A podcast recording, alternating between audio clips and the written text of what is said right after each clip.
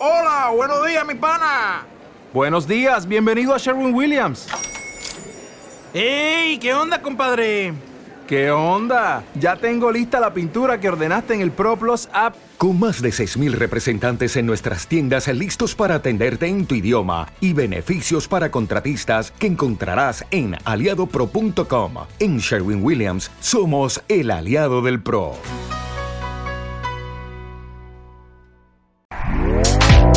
Este podcast forma parte de Evox Originals. Disfruta de este avance.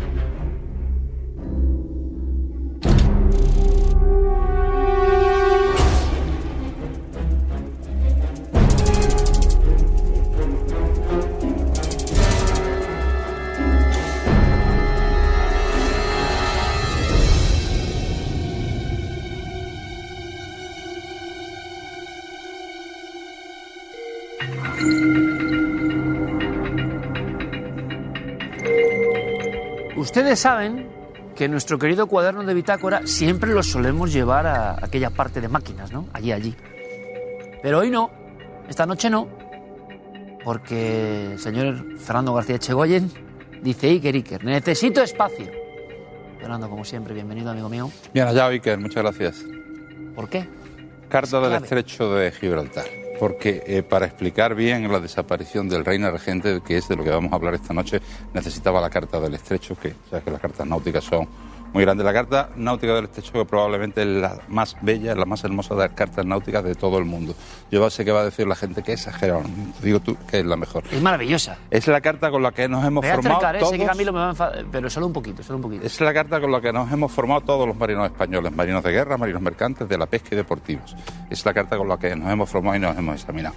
Es una carta detalladísima y, y que nos envidian todas las naciones que hacen cartas. Con un sinfín de cosas que un ignorante eso. como yo no sabe. Cualquier día la- las explicamos lo que es cada cosa. ¿eh? Aquí lo más, lo más importante es que estos numeritos son las profundidades, porque ahora vamos a ir ahí.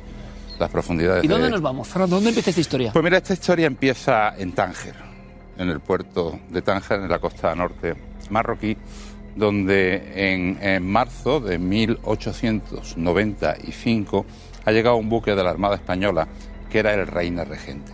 El Reina Regente era un crucero relativamente nuevo, había sido construido entre 1885 y 1887 y había ido a desembarcar una legación diplomática del sultán de Marruecos.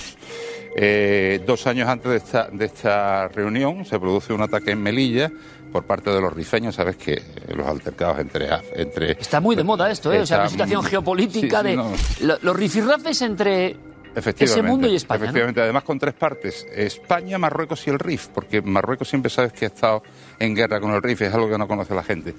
Durante ese ataque a Melilla, a un fuerte de Melilla, es eh, asesinado el general don Juan García Margallo, el comandante militar de Melilla. Eh, el, sultán de Marruecos manda a España una alegación para, mm, digamos, negociar las indemnizaciones que va a tener que pagar por la muerte de este hombre. Se supone que los rifeños estaban bajo la tutela de los marroquíes y por eso el gobierno español le exigía pagar. Y cuando la alegación sale de, de- de un hotel aquí en Madrid, había en la, en la puerta esperando un general del ejército español y abofetea al embajador Bisbra, que ese era su nombre, al embajador.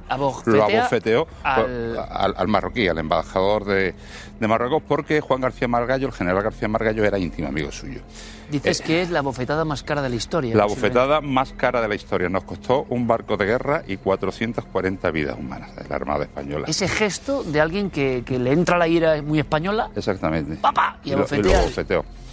Eh, eso fue, pues lógicamente, pues sobre todo conociendo el carácter de la gente de, África, pues una auténtica ofensa.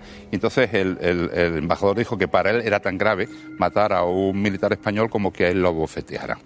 La reina entra en cólera porque los marroquíes eh, eh, rebajan las indemnizaciones que van a pagar al gobierno español y decide que los largan de España, que se vayan otra vez a Marruecos. Los marroquíes, además, dicen también que quieren irse de España. ¿Y cuál es la forma más rápida de llevarlos a Tánger de nuevo? En un barco de guerra, el Reina Regente. Todo por la bofetada de alguna Todo manera. por la bofetada. Ahí hay una escalada de tonos subidos, de negociación, y decide la reina que no los quiere en España. Ellos también deciden que no quieren estar en España. Y el Reina Regente él estaba alistado en Cádiz. eh, iba a entrar de hacer, a hacer reparaciones porque técnicamente era un barco que tenía muchos problemas.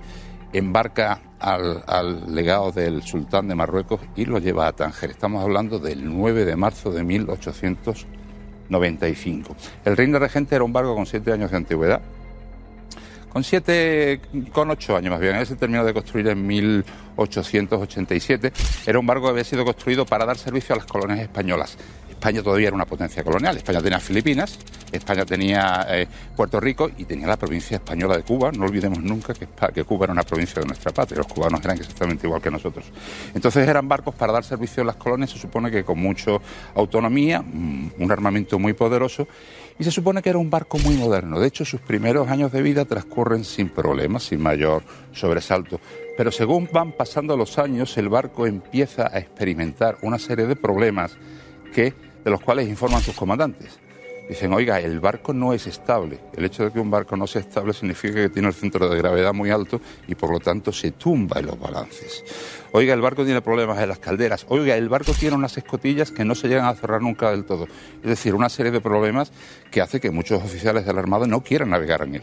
Ya empieza uno de esos barcos como el Fario, ¿no? Efectivamente, como igual que el castillo, ahora el castillo Montjuic, que era lo mismo. La gente no había- pues ya la gente empieza a tener reticencia de navegar en el Reina Regente. Luego eh, te contaré una anécdota que ocurre después de la desaparición del barco. Eh, aún así no dejaba de ser eh, un barco de guerra moderno. Los barcos de guerra, cuando van por ahí, por, el- por- esos países, son la representación de nuestra patria, representan al Estado español, ¿comprendes? Y el Reina Regente era un barco conocido en todo el mundo, sobre todo en Estados Unidos, sobre todo en, en América del Sur, porque era un barco moderno, era un barco muy conocido y un barco que nos había representado.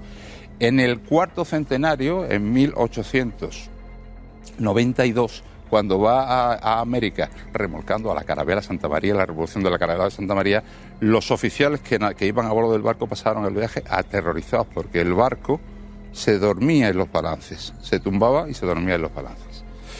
El caso es que aquel 9 de marzo de 1895, el reino regente arriba al puerto de Tánger y desembarca a la legación diplomática marroquí.